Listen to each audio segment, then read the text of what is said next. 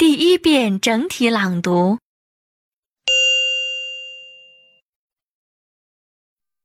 Industry experts expect the technology company Apple to release a new iPad on March 7th.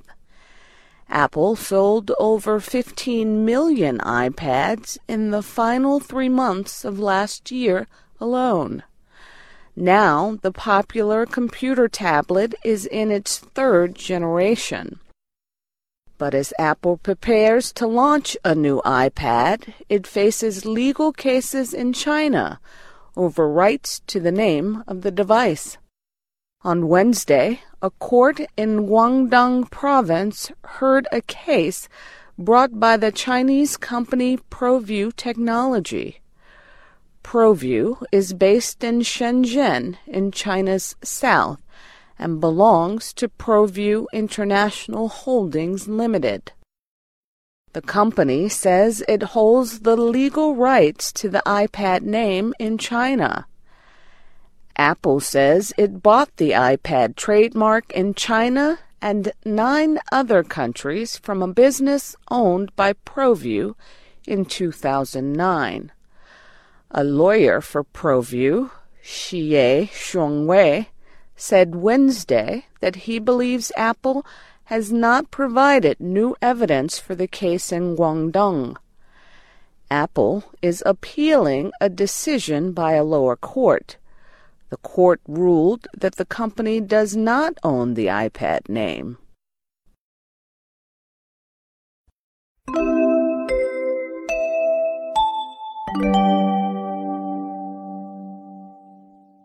二遍分解式朗读。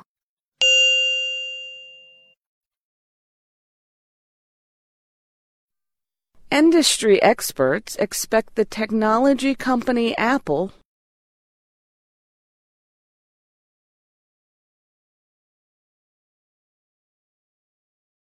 to release a new iPad on March 7th.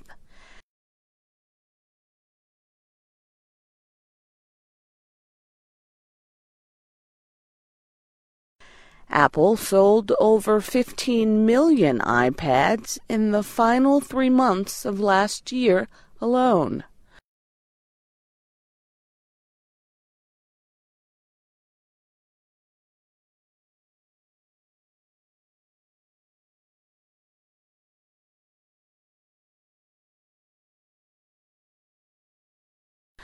Now, the popular computer tablet is in its third generation.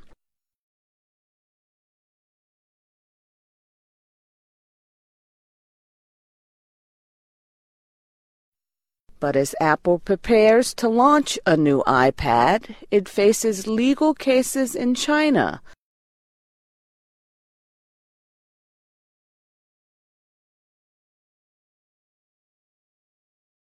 over rights to the name of the device.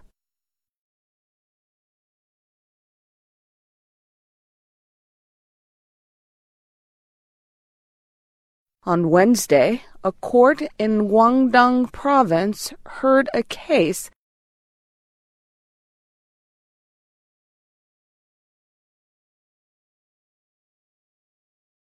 brought by the Chinese company ProView Technology.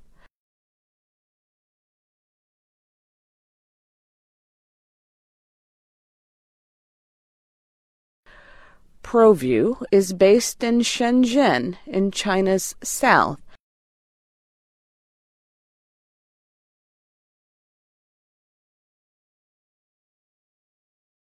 and belongs to ProView International Holdings Limited.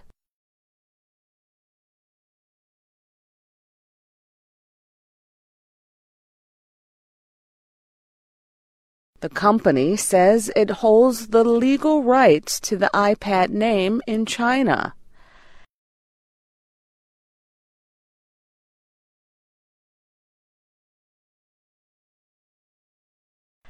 Apple says it bought the iPad trademark in China and nine other countries from a business owned by ProView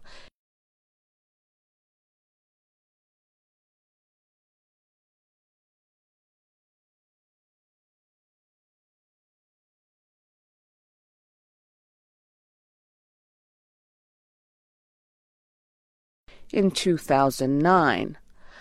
A lawyer for ProView, Xie Xianghui,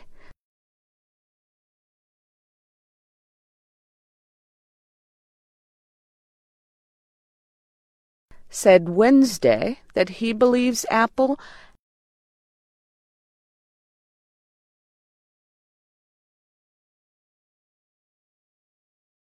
has not provided new evidence for the case in Guangdong.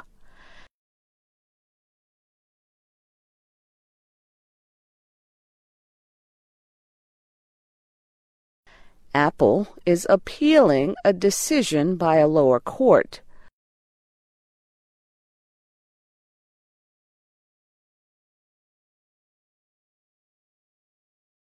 The court ruled that the company does not own the iPad name.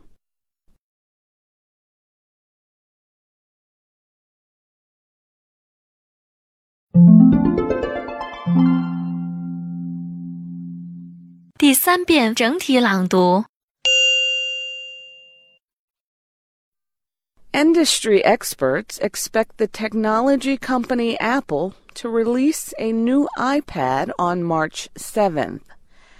Apple sold over 15 million iPads in the final three months of last year alone.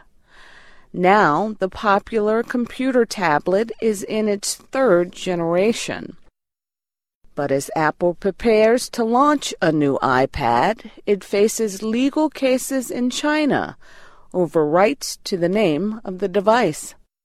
On Wednesday, a court in Guangdong province heard a case brought by the Chinese company ProView Technology. ProView is based in Shenzhen in China's south and belongs to ProView International Holdings Limited. The company says it holds the legal rights to the iPad name in China. Apple says it bought the iPad trademark in China and nine other countries from a business owned by ProView in 2009. A lawyer for ProView, Xie Xianghui, said Wednesday that he believes Apple has not provided new evidence for the case in Guangdong. Apple is appealing a decision by a lower court.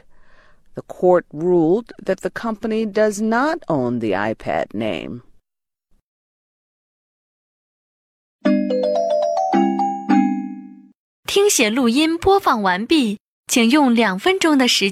将刚才听写出来的内容检查核对一遍。